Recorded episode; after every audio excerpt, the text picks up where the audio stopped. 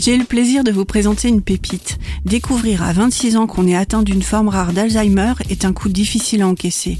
Émile préfère quitter ses proches plutôt que de supporter le regard apitoyé pendant ces deux dernières années. Il achète un camping-car en secret et passe une petite annonce pour trouver un compagnon ou une compagne de route. Le but, voyager tant qu'il en est encore capable.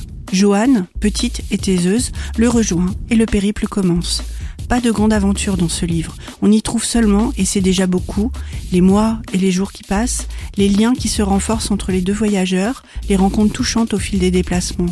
Pendant le voyage, la maladie progresse inexorablement, modifiant les rôles de chacun et donnant une note particulière à chaque mot, chaque geste. Tout le bleu du ciel de Melissa d'Acosta est un premier roman tout en délicatesse à découvrir dans votre bibliothèque ou en poche chez votre libraire préféré.